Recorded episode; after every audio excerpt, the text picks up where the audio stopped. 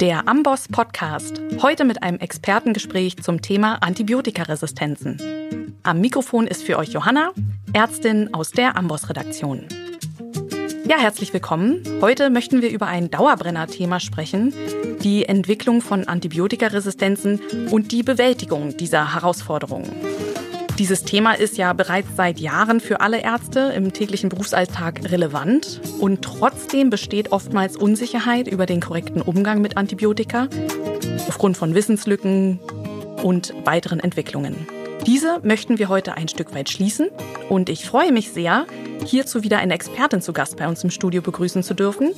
Dr. Miriam Stegemann ist Oberärztin für Infektiologie am Virchow-Klinikum der Charité und von der Deutschen Gesellschaft für Infektiologie ausgezeichnete Antibiotic Stewardship Expertin. Frau Dr. Stegemann, schön, dass Sie heute dabei sind. Ja, vielen Dank. Die Problematik der Entwicklung von Antibiotikaresistenzen besteht ja schon seit Jahren und man kann hier gern das Gefühl bekommen, dass sich die Situation nur verschlechtern kann, man also in Zukunft immer weniger der heute gängigen Antibiotika in der Therapie zur Verfügung hat, die Anzahl der Infektionstoten steigen wird. Ist dies ein realistisches Szenario? Wie hat sich die Resistenzsituation entwickelt? Der Einsatz von Antibiotika führt zur Entwicklung von Resistenzen. Das ist schon lange bekannt und auch als ähm, die ersten Antibiotika entdeckt worden sind und entwickelt sind, worden sind für den Einsatz beim Menschen, ähm, hat der Entdecker zum Beispiel vom Penicillin, Alexander Fleming, hat ähm, 1945 schon im Rahmen seiner Nobelpreisrede ähm, davor gewarnt, dass ähm, eben ein unachtsamer Umgang mit Antibiotika zu Antibiotikaresistenzen führt. Ähm, also schon vor Jahrzehnten gleich eben bei Einführung der Antibiotikatherapie war den Experten damals auch schon klar, dass eben der Einsatz mit gewissen Risiken einhergeht. Wichtig ist aber auch zu verstehen, dass eben es nicht allein um die Frage geht, ob überhaupt Antibiotikaresistenzen existieren, sondern eher die Frage, wann antibiotikaresistente Erreger die Überhand erreichen. Wir wissen, dass schon immer antibiotikaresistente Erreger existiert haben. Man hat schon ähm, auch in Permafrostschichten in Alaska mhm. ähm, Erreger gefunden mit Antibiotikaresistenzen, die sicherlich noch nie mit Antibiotika in Kontakt gekommen waren. Ähm, insofern, wir wissen, dass es eben Erreger gibt, die Antibiotikaresistenzen tragen. Andererseits haben wir aber eben die Situation, dass wenn wir viele Antibiotika einsetzen, damit auch einen Selektionsdruck ausüben und ähm, damit dann zu einer Resistenzentwicklung beitragen. Inzwischen wissen wir eben, dass ähm, im europäischen Raum auch die Krankheitslast durch Infektionen mit resistenten Erregern deutlich zugenommen hat über die letzten zehn Jahre. Es gab gerade vor zwei Jahren eine große Publikation, die ganz eindrücklich gezeigt hat, wie eben die Krankheitslast insgesamt in Europa zugenommen hat. Wir hatten in einem Jahr, ich glaube es war 2015, über 670.000 Infektionen mit antibiotikaresistenten Bakterien im europäischen Raum, über 30.000 Todesfälle ja. durch diese Infektionen. Und ähm, ganz eindrücklich war in dieser Untersuchung auch, dass die Krankheitslast, die eben durch Infektionen mit antibiotikaresistenten Erregern größer ist als die kombinierte Krankheitslast ähm, aus Influenza, Tuberkulose und HIV im europäischen Wahnsinn. Raum. Ja. Und sind diese Zahlen zunehmend? Kann man das jetzt beobachten auch, dass das zunimmt? Insgesamt sind die Zahlen zunehmend, ja. Ähm, und ähm, die größte Last ist vor allen Dingen eben im Bereich der gramnegativen mhm. ähm, Infektionen oder Infektionen durch gramnegative Erreger. Mhm. Und dann sind ja auch viele Erreger auch resistent gegen Breitband- oder Reserveantibiotika. Wie viele kann man da prozentual sagen, wie viele der Infektionen mit resistenten Erregern darauf zurückzuführen sind? Weil das ist ja ungefähr das Worst-Case-Szenario in diesem Fall, dass sogar die Reserveantibiotika nicht mehr anspringen?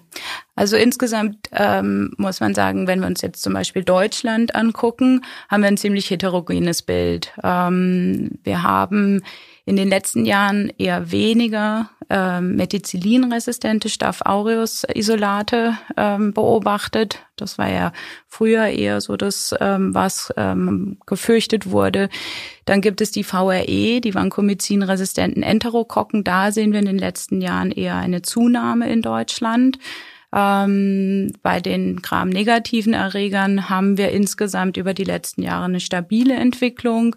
Ähm, es gibt bestimmte Erreger wie E. coli oder Klebsiellen, wo wir doch auch gegen bestimmte Antibiotika dann auch wieder eine Zunahme von den Resistenzen sehen.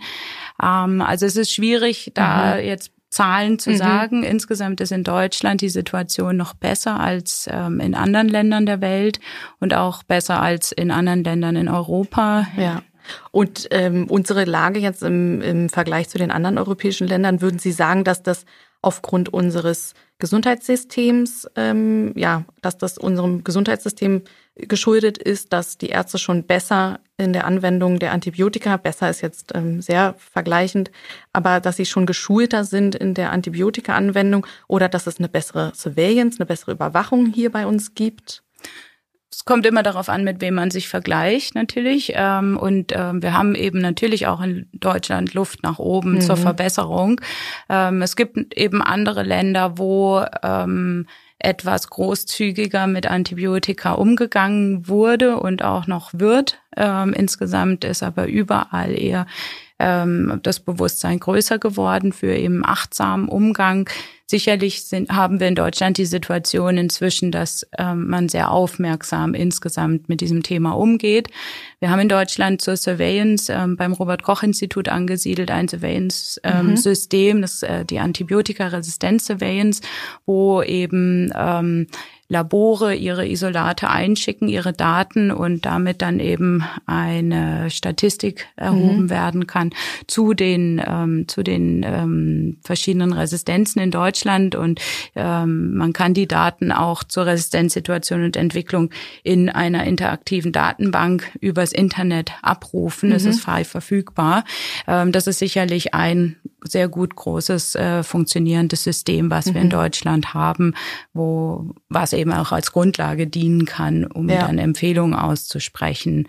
Ähm, global ist eben auch die Antibiotikaresistenzentwicklung ja inzwischen ähm, anerkannt als eine der bedro mhm. bedeutendsten Bedrohungen für die Menschheit. Auch die Vereinten Nationen haben ähm, es zu den Top-Gesundheitszielen erklärt, dass eben neben der weltweiten Stärkung von Gesundheitssystemen, der Schutz vor Pandemien, mhm. ganz aktuelles Thema, eben auch der Kampf gegen Antibiotikaresistenzen ganz oben stehen muss. Und ähm, es gibt eben auch in Deutschland nationale Strategien, die ähm, entwickelt worden sind, um der Eindämmung von Antibiotikaresistenzentwicklung mhm. mitzuwirken. Ja. Lassen Sie uns noch mal an den Anfang zurückgehen. Sie haben schon in der ersten Antwort angerissen, ähm, die den Grund für eine Antibiotikaresistenzentwicklung, beziehungsweise auch erwähnt, dass wir Mikroorganismen schon auch gefunden haben, die eigentlich noch gar keinen Kontakt mit Antibiotika gehabt haben konnten und schon diese Resistenz zeigen. Ich möchte hier noch einmal ganz naiv fragen, ist das ein Problem, was nicht in unserer Macht liegt, da eben Bakterien bzw. Mikroorganismen ganz natürlicherweise durch Weiterentwicklung genetische Veränderungen zeigen und dementsprechend auch mal resistente Stämme kreieren werden? Oder wie weit, in welchem Ausmaß begründen sich die Resistenzen auch auf eben Fehler, die wir, der Mensch und im Speziellen der Arzt, im Umgang mit Antibiotika machen? Also wir können sicherlich durch eben unseren Einsatz von Antibiotika ähm, die Resistenzentwicklung steuern. Ähm, natürlich ähm, geht es auch über den Einsatz im humanmedizinischen Bereich hinaus. Natürlich als Ärztin ähm, konzentriere ich mich auf ähm, den humanmedizinischen Bereich, aber es gibt eben sektorübergreifende Initiativen, die natürlich auch ähm, andere Bereiche da mit im Visier haben, zum Beispiel eben auch den Einsatz der Antibiotika in der Tiermedizin. Ja. In der Humanmedizin, wie gesagt, können wir schon einen deutlichen Einfluss nehmen, indem wir den Umgang mit Antibiotika eben sinnvoller gestalten.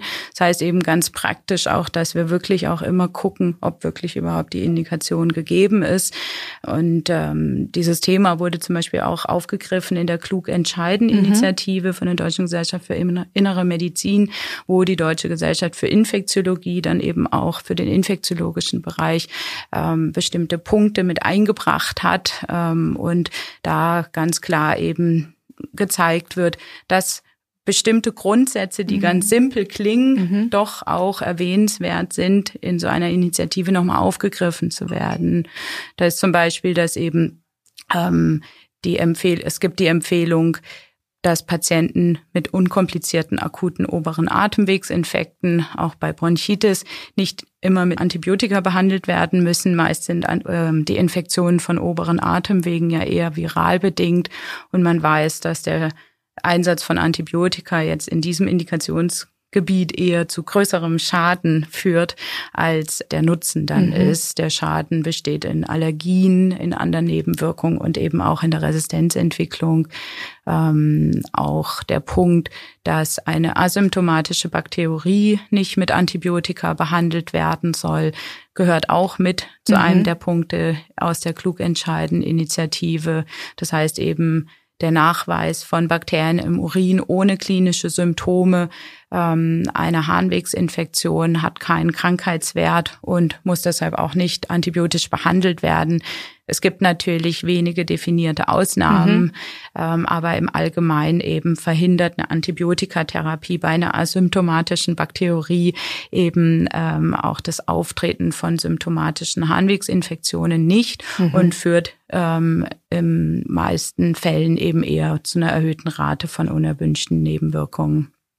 Da haben Sie jetzt auch vor allen Dingen Beispiele so aus dem ambulanten Setting angesprochen. Kann ich mir also vorstellen, ähm, dass ja gerade da oft wie Sie gesagt haben, bei oberen Atemwegsinfekten, beim Harnwegsinfekt dann doch zum Antibiotikum gegriffen wird, obwohl das gar nicht nötig erscheint. Ob da jetzt der Druck des Patienten oder der Gedanke, oh, ich gehe auf Nummer sicher, eine Rolle spielt, das wissen wir nicht. Ähm, aber es gibt natürlich auch noch weitere Grundprinzipien, auch bei der Antibiotikaverordnung in, in der Klinik. Was sind da so die Punkte, bei denen sich die Ärzte noch am meisten vielleicht auch junge Ärzte noch die meisten Schwierigkeiten haben? Was sind so immer die offenen Fragen? Mm, also im Prinzip muss man ganz vorne anfangen. Eine schwierige Frage ist schon mal, wann gebe ich überhaupt eben ein Antibiotikum?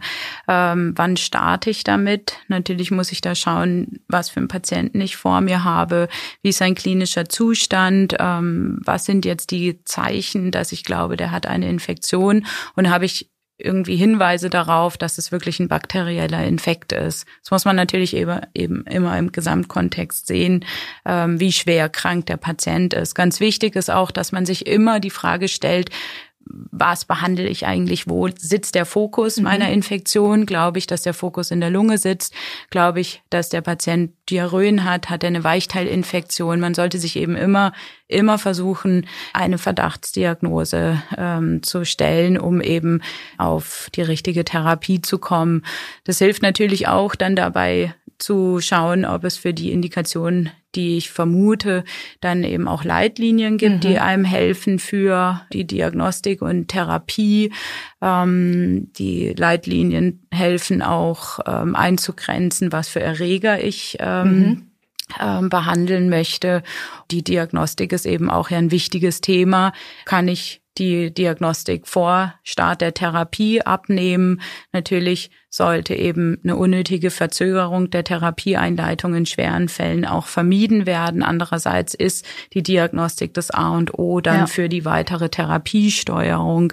Zur Diagnostik gehören natürlich auch immer ausreichend viele Blutkulturen, ja. die abgenommen werden müssen in bestimmten Indikationen. All diese Dinge ähm, hören sich simpel an, aber werden eben auch schon häufig ähm, nicht ganz eben leitliniengerecht gemacht. Und der nächste Punkt dann eben ist, wenn die Therapie erstmal läuft, gehört dazu natürlich auch die Reevaluation dann der Therapie. Spätestens nach 48 bis 72 Stunden sollte die Antibiotikatherapie dann auch nochmal bewertet werden, je nachdem, wie es dem Patienten geht, der klinische Verlauf ist, wie die Laborparameter aussehen in der Zwischenzeit, sollte ich dann natürlich auch die Therapie anpassen. Idealerweise habe ich vor Start der Therapie Kulturen abgenommen, habe Befunde vorliegen und kann dann eben entsprechend meine Therapie anpassen. Dafür ist aber eben die Voraussetzung, dass ich vor Start der Therapie genügend Blutkulturen abgenommen habe oder andere Materialien mhm. für eine adäquate mikrobiologische Diagnostik. Die Therapie wird dann eben angepasst im Sinne einer Fokussierung mhm. auf die vorliegenden Erreger. Zum Beispiel beim, äh, bei der nosokomialen Pneumonie geht auch die Leitlinie auf dieses Thema mit ein und empfiehlt ganz konkret, dass man eben bei Erregernachweis dann die Therapie möglichst gezielt resistenzgerecht verabreichen soll. Man sollte so schmal wie möglich therapieren, natürlich so breit wie mhm. nötig, aber so schmal wie möglich. Mhm. Andererseits haben wir ja auch ab und zu mal doch den Fall, dass wir keine Erreger nachgewiesen haben. Auch das heißt nicht unbedingt, dass eben die Therapie so fortgeführt werden muss, so breit, wie man vielleicht initial gestartet hat, sondern man sollte dann eben gucken, falls man mit einer Kombinationstherapie initial gestartet hat, aufgrund des Schweregrads der Infektion, ähm, dann auf eine Monotherapie zu deeskalieren. Bei der nosokomialen Pneumonie sagt die Leitlinie beispielsweise auch, wenn weiterhin aus respiratorischen Sekreten noch gramnegative Erreger nachweisbar sind, ist es kein Hinweis auf ein Therapieversagen, mhm. sondern zeigt eben eher nur, dass eben ähm, da vielleicht ein gewisser Selektionsdruck durch die Antibiotika ausgelöst worden ist. Entscheidend ist dann auch der klinische Verlauf. Aber wie gesagt, wir müssen immer gucken, gibt es Leitlinien, die uns auch sagen, was für eine Diagnostik wir abnehmen und daran sollte man sich dann eben auch halten. Ja, und die meisten Krankenhäuser geben ja auch eigene Leitlinien oder ein eigenes, ähm, ja, so SOPs raus, die sich ja dann an den Leitlinien orientieren, äh, welche Antibiotika eingesetzt werden. Also am Anfang kalkulierte Antibiose und dann weiter fokussierte Antibiose. Ähm, wenn ich jetzt schmaler geworden bin, nach 48 bis 72 Stunden wirklich schon mikrobiologische Ergebnisse hatte und ähm, wirklich auch eine Sensibilität habe des Erregers, der identifiziert wurde und jetzt kann ich schmaler werden, wie lange sollte ich denn dann jetzt das ist natürlich von Fall zu Fall unterschiedlich, aber trotzdem, vielleicht gibt es da auch Grundprinzipien, wie lange ich denn jetzt weiterführen sollte und wie regelmäßig auch wieder re-evaluieren ganz wichtiges Thema, die Therapiedauer, die eben auch häufig nicht ähm, leitliniengerecht durchgeführt wird oder beachtet wird. In vielen Leitlinien gibt es eine Empfehlung zur Therapiedauer. Die Empfehlungen von guten Leitlinien basieren eben auch auf Studienergebnissen und ähm, man sollte sich durchaus an die Empfehlungen in den Leitlinien halten. Da gibt es auch eben große Untersuchungen, die gezeigt haben, dass eine leitlinienadherente Therapie auch einen positiven Effekt auf die Behandlungsqualität der Patienten hat. Um auf Ihre Frage zurückzukommen, man sagt so, das neue Antibiotika-Mantra lautet, kürzer ist besser, aufgrund meistens gleicher Effektivität, aber eben weniger Kollateralschaden. Man muss natürlich immer, wie Sie gesagt haben, auch genau gucken, ähm, was für eine Infektion wir vorliegen haben. Aber bei den meisten Infektionen reicht tatsächlich eine Therapiedauer von fünf bis sieben Tagen aus. Es gibt immer mehr Daten dazu, dass eben kürzere Therapiedauern als vor einiger Weile noch angenommen vor manchen Jahren oder vor vielen Jahren angenommen ausreicht.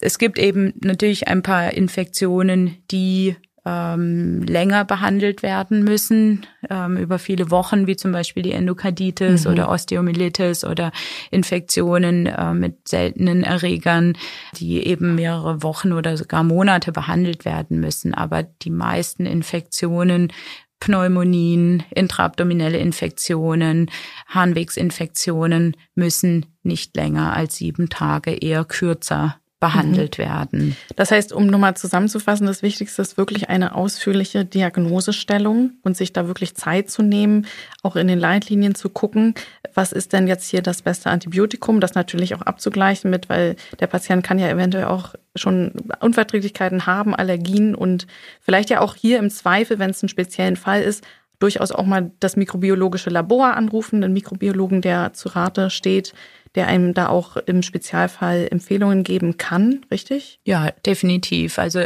im Idealfall hat man einen guten Draht zum Mikrobiologen. In der Klinik, wo ich arbeite, haben wir eben eine starke Infektiologie auch mhm. und wir beraten Fachabteilungen in allen ähm, verschiedensten Bereichen ähm, und äh, machen auch zusammen Visiten. Mhm. Wir sehen eben das im multidisziplinären Team, mhm. bestehend eben aus Mikrobiologen, Infektiologen, Apothekern, auch den Hygienikern, ähm, wir wirklich die besten Behandlungsergebnisse ja. sehen können. Ja, wunderbar. Da gibt es ja leider auch viele kleine Krankenhäuser, die darauf nicht zurückgreifen können, aber also eben auf diese gemeinsame Visite aus einem multidisziplinären Team, aber trotzdem auch hier der Rat dann eben wirklich sich gründlich damit auseinanderzusetzen und auch sich eventuell telefonisch äh, beraten zu lassen von anderen Fachkräften. Sie sind ja auch Expertin in der Antibiotic Stewardship Initiative. Vielleicht können Sie uns noch mal einmal kurz von dieser Initiative erzählen.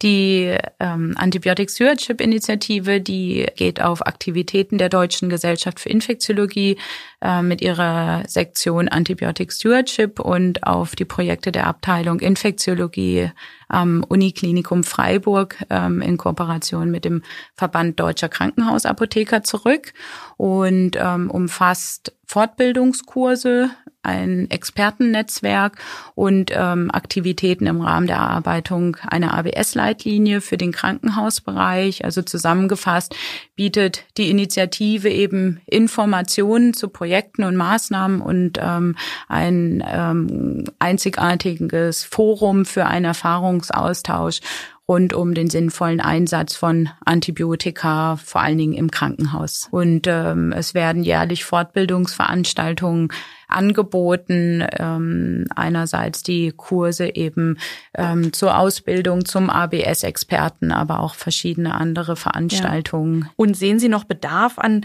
mehr Schulungen jetzt im Krankenhaus, dass es regelmäßiger dazu verpflichtende Schulungen eventuell geben sollte zum richtigen, äh, sinnvollen Umgang mit Antibiotika? Mm, also man muss sagen, das Thema Antibiotikaresistenzen ist sicher kein Fremdwort mehr.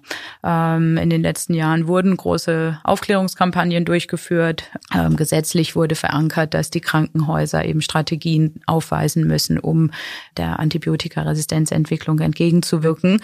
Und dabei haben sich auch die Antibiotic-Stewardship-Programme hier deutlich hervorgetan als effektives Mittel. In dem Zuge ist auch das Angebot an Schulungen deutlich gewachsen. Ähm, ich denke, insgesamt sind wir viel besser informiert als noch vor ein paar Jahren. Aber wie gesagt, wir haben natürlich immer noch ähm, viel Luft nach oben. Mhm. Man sieht insgesamt, dass ähm, die Antibiotika-Verbrauchsdichte in Deutschland in den letzten zehn Jahren zurückgegangen ist. Es kann sicherlich noch etwas mehr zurückgehen, aber insgesamt ist es ein ganz guter Trend. Mhm. Ähm, vor allen Dingen, wenn man sich das nochmal genauer anschaut, sehen wir, dass ähm, die Oralcephalosporine und Fluorchinolone um zehn Prozent reduziert worden sind oder der Einsatz dieser Antibiotika um zehn Prozent zurückgegangen ist, war es ähm, schon eben so als positiver Effekt auch von Kampagnen und Schulungen zu werten ist. Wie gesagt, ähm, in Ballungszentren ist sicherlich das Angebot an Informationen sehr gut. Wahrscheinlich in peripheren mhm. Gebieten gibt es noch Verbesserungspotenzial. Mhm. Ja, also Sie haben gerade schon gesagt, es gibt noch Verbesserungspotenzial in Luft nach oben. Ähm, auch in der Zukunft müssen wir uns mal überlegen, können wir überhaupt noch mit den bisherigen Antibiotikaklassen weiter so behandeln, wie wir es jetzt tun? Seit den 1980er Jahren wurden ja gar keine neuen Antibiotikaklassen mehr entdeckt. Besteht denn trotzdem noch Hoffnung, dass es neue Klassen geben wird, neue Klassen in der Entwicklung sind? Wie ist der aktuelle Stand der Forschung hier? Also er ist, so wie Sie gesagt haben, nicht so richtig viel in der Pipeline. Es gibt immer wieder Neuzulassungen, aber neben dem Bereich der Antibiotika-Neuentwicklung wird natürlich auch geforscht in alternativen ähm, Gebieten, da gibt es zum Beispiel eben auch ähm, eine neue Strategie, die Phagentherapie, wobei wir da bisher nur im experimentellen Bereich Erfahrung haben. Ähm, bei uns gibt es bisher keine Zulassung für Phagentherapien und man braucht erstmal noch eine größere Zahl von qualifizierten, randomisierten Studien zu dieser Therapieform, um die auch wirklich bewerten zu können. Mhm. Ja, in manchen Ländern wird diese Form der Behandlung ja sogar schon durchgeführt, die Phagentherapie. Aber ähm, wir sind hier noch ein bisschen zurückhaltend, eben weil wir mehr Daten brauchen, mehr Daten wollen, um die Behandlung auch bei uns einzuführen. Vielleicht können Sie noch mal ganz kurz für die Hörer zu Hause erklären, Phagentherapie, was das Prinzip ist. Im experimentellen Bereich werden Bakteriophagen zur Behandlung krankheitsverursachender bakterieller Infektionen eingesetzt und Phagen sind Viren, die auf bestimmte Bakterien als Wirtszellen spezialisiert sind und sehr spezifisch sind. Insofern, sie haben einen ganz anderen Wirkungsmechanismus als Antibiotika, sind sehr viel spezifischer, haben natürlich auch ähm, deutlich weniger ähm, oder gar keine Nebenwirkungen wie jetzt die klassischen Antibiotika-Nebenwirkungen. Aber wie gesagt, viel Erfahrung hat man damit bisher nicht, mhm. ähm, zum, vor allen Dingen nicht in unseren mhm. Breitengraden. Und es fehlen große Studien, die eben zeigen, dass diese Therapieform sicher und effektiv ist. Ja, und effektiv auch wirklich vernünftig anzuwenden ist, weil ich kann mir vorstellen, dass, weil Sie gesagt haben, es ist sehr spezifisch, dass ich wirklich spezifisch auf den Patienten gucken muss und auf diesen Erreger und daraufhin erstmal auch das Virus, diesen Phagen entwickeln lassen muss. Genau. Da habe ich ja nicht alle in der Datenbank zur Verfügung wahrscheinlich. Und da wird wahrscheinlich dann auch logistisch schon eine Herausforderung bestehen. Richtig. Ja. ja. Ja, da bin ich sehr gespannt. Und äh, Sie haben schon gesagt, also wir haben noch nichts in der Pipeline, was Antibiotika-Klassen angeht. Was glauben Sie denn oder wie sieht es aus aktuell? Wo, wo wird mehr in der Forschung der Schwerpunkt draufgelegt? Werden wir noch neue Antibiotika-Klassen bekommen? Wird man da sich doch nochmal drauf stürzen? Oder ist die Zukunft in der Infektionstherapie wirklich eine, die durch alternative Methoden durchgeführt werden muss? Insgesamt wird es sicherlich eine Kombination sein. Also es gibt durchaus Neuentwicklungen. Ähm, es ist auch so, dass teilweise ältere Antibiotika wieder aus der Schublade hervorgekramt werden, die früher vielleicht mal eher ähm, dann nicht mehr in Einsatz gebracht worden sind, aufgrund vielleicht auch Nebenwirkungspotenzial ähm, und einer fehlenden Notwendigkeit, die noch anzuwenden, ähm, werden jetzt eben auch immer mal ältere Antibiotika ähm, wieder neu eingesetzt. Es gibt ein paar Neuentwicklungen. Ähm, viele Unternehmen arbeiten eben an neuen Medikamenten und bringen auch immer mal welche davon auf den Markt. Aber insgesamt werden viel mehr neue Antibiotika gebraucht, als wirklich verfügbar sind.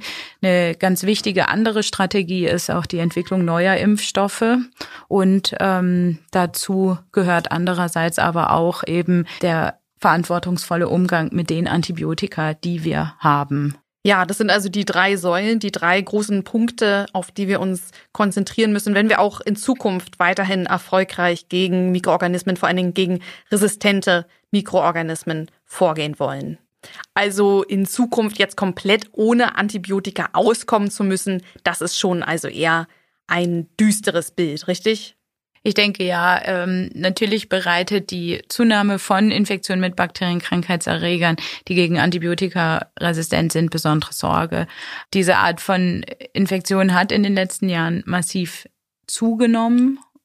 Wie sich jetzt dieser Trend wirklich fortsetzen wird, ist schwierig vorherzusehen. Wir sehen in Deutschland kleine positive Erfolge in der Eindämmung von Ausbreitung von Antibiotikaresistenzen. Auf Dauer können wir aber letztlich nur erfolgreich sein, wenn wir alle zusammenarbeiten. Das heißt eben sektorenübergreifend im Sinne des One Health Ansatzes. Mhm. Die Forschung zu neuen Methoden, zu Prävention, Diagnostik, Therapie von Infektionserkrankungen muss ausreichend gefördert werden.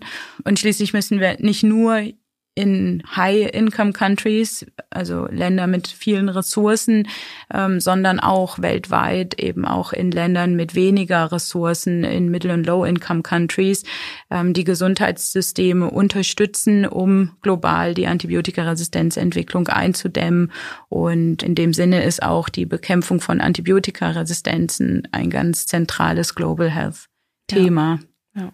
Vielleicht können Sie noch mal für unsere Hörer zu Hause den One Health Ansatz der EU erklären. One Health ist äh, die Strategie, dass eben nicht nur auch in der Humanmedizin, sondern eben auch in anderen Bereichen, wo Antibiotika eingesetzt werden, ähm, eine Verbesserung erzielt wird. Wir wissen, dass in Deutschland beispielsweise die Antibiotik, der Antibiotikaverbrauch zu fast der Hälfte auch in der Veterinärmedizin stattfindet. Wir haben aus dem Jahr 2015 die Zahlen, dass 800 Tonnen Antibiotika in der Humanmedizin eingesetzt worden sind, während 733 Tonnen Antibiotika in der Veterinärmedizin eingesetzt worden sind.